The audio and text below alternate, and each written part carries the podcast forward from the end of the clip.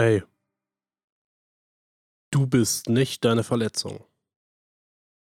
Und damit herzlich willkommen hier wieder beim Volkscast. Hier ist wieder Stefan. Und ich starte direkt mit der Bibelstelle. Wer nachlesen möchte, Volksbibel Johannes 5. An einem der jüdischen Feiertage ging Jesus mal nach Jerusalem in die City. In der Nähe vom sogenannten Schaftor lag ein ganz besonderer Teich, der auf Hebräisch Bethesda genannt wurde. Um ihn herum waren fünf große Hallen mit Säulen drin. Sehr viele kranke Leute hingen da ständig rum, Menschen, die irgendeine Behinderung hatten, Blinde, Hautkranke und so weiter. Es kam nämlich immer mal wieder ein Engel da vorbei, und wenn der das Wasser berührte und man als erster dort reinsprang, würde man geheilt werden. Einer von diesen Leuten, der da ständig war, konnte schon seit 38 Jahren nicht gehen. Jesus sah den Typen dort sitzen und einer von den Menschen, die da waren, erzählte ihm seine Geschichte. Darum fragte Jesus ihn dann, hey, willst du eigentlich gesund werden? Mein Herr, leider bin ich ganz alleine hier und immer wenn sich das Wasser mal bewegt, gibt es einfach niemanden, der mich da reinschmeißen könnte. Ich versuche das zwar, aber dann ist immer einer schneller als ich. Okay, dann pack deine Sachen und lauf mal eine Runde, war die Antwort von Jesus. Und in derselben Sekunde war der Mann kerngesund.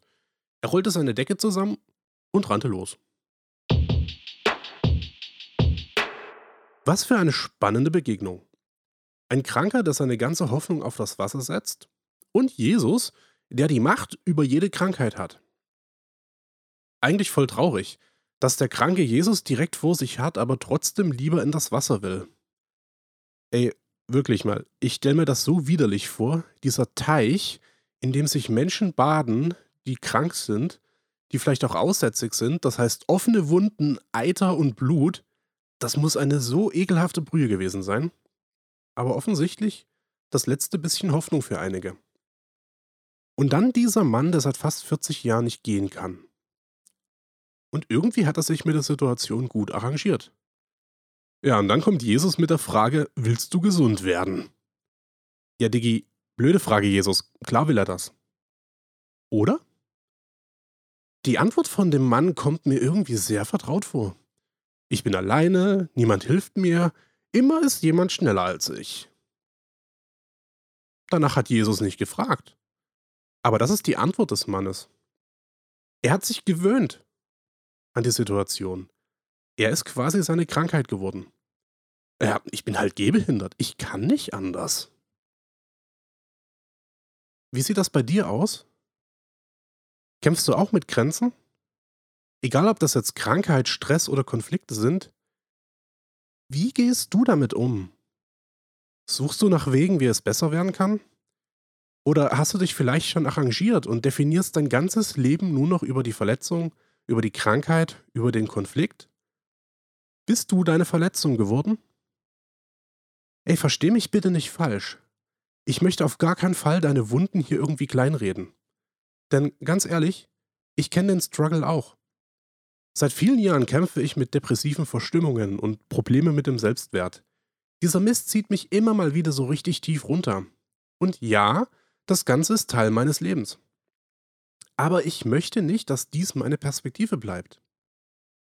Ich möchte mich nicht darüber definieren und sagen, naja, ich kann halt nicht anders, ich habe halt mal wieder einen Down.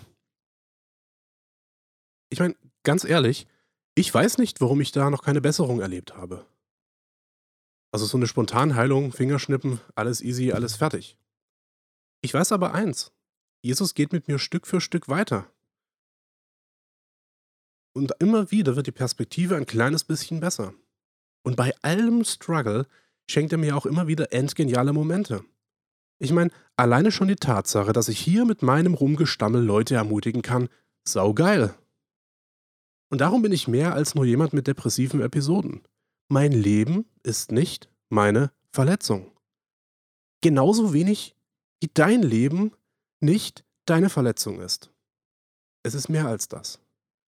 Und darum schau nicht auf die trüben Teiche deines Lebens und auf die ganzen Momente, wo du dir sagst, ja, wenn das und das geschieht, dann geht es mir vielleicht besser. Du kannst auch mit Problemen ein erfülltes und dankbares Leben haben.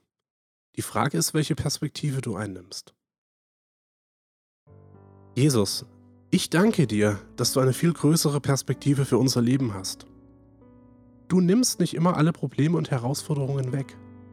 Auch bleibt uns nicht jeder Schmerz erspart. Aber du möchtest an unseren dunkelsten Momenten teilhaben. Danke, dass du auch jetzt dort Kraft schenkst, wo scheinbar gar nichts mehr geht.